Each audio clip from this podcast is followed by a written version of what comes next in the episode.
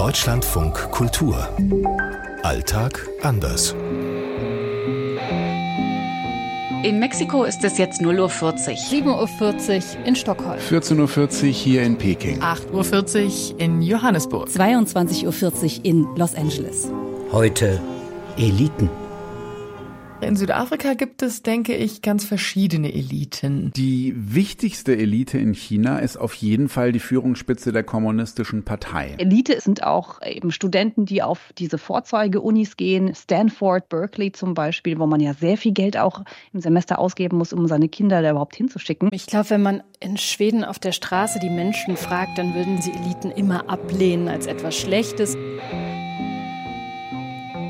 Es gibt in Mexiko sicherlich eine ausgeprägte Oberschicht, das ist eine Elite. Mexiko ist eine extreme Klassengesellschaft. Einerseits gibt es die reiche Oberschicht und auf der anderen Seite eben 60 Prozent der arbeitenden Gesellschaft, die vom informellen Sektor abhängen. Es gibt sicherlich auch eine korrupte Elite, das organisierte Verbrechen, das mit der Politik ja auch extrem verbandelt ist. Und die schicken dann ihre Kinder unter anderem auch auf teure Privatunis in den USA, nach Harvard, wo auch immer hin. Die Regierungspartei in Südafrika betrachtet sich selber sehr gerne als Elite und lebt auch danach. Aber es gibt auch in der Wirtschaft viele Eliten und gerade viele Menschen, die dann auch wirklich viel verdienen, wenn sie irgendwo den Ton angeben und ihre Kinder auch auf Elite-Schulen schicken damit aus denen auch mal sowas wird.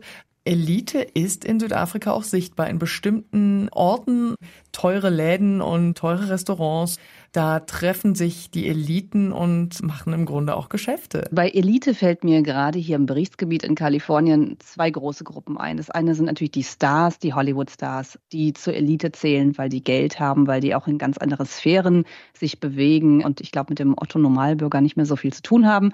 Und die zweite Gruppe ist so die Tech-Elite, also alles, was um Silicon Valley lebt, die sich natürlich in erster Linie dadurch auszeichnen, dass sie sehr viel Geld verdienen. Dass das Millionäre sind, dass die in schönen Häusern Häusern leben und tolle Autos fahren. Es ist ja so, dass in China de facto nur jemand zu Status und Geld kommt und Wohlstand kommt, wirtschaftlichem Erfolg, wenn er auf eine Art und Weise von der kommunistischen Partei protegiert wird. Und ein sehr bekanntes Beispiel dafür ist Jack Ma, der Gründer von Alibaba, von dem Internetkonzern und wie schnell man aber eben so einen Status auch wieder verlieren kann, das zeigt auch dieser Fall. Denn er ist nämlich in der Gunst der Partei durchgefallen und hat diesen Status sehr schnell verloren. Man soll in Schweden Teil der Gemeinschaft sein. Das ist viel wichtiger, als so aus der Masse herauszustechen. Wenn man jetzt aber sich den Alltag mal anschaut in Stockholm, dann fällt einem schon auf, also eine reiche Elite, die wohnt hier in einem Vorort, der nennt sich Schussholm. Da stehen protzige Villen, da haben die Leute natürlich auch Hauspersonal und die anderen Stockholmer oder Schweden machen sich auch ein bisschen über diese Kreise lustig. Aber es ist jetzt nicht so, dass, sage ich mal zumindest, die reiche Elite nicht damit protzt, was sie hat. Aus Stockholm Sophie Donges. Aus Mexiko Anne Dämmer. Aus Peking Benjamin Eisel. Aus Los Angeles Katharina Wilhelm. Aus Johannesburg Jana Gent. Elite gibt es in Südafrika noch solche, die sich nicht definiert selber, zum Beispiel Elite Medizin.